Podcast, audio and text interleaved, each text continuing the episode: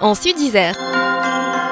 Chaque jour, découvrez les événements qui nous préparent à Noël dans l'agglomération grenobloise et dans le Sud-Isère avec Benjamin.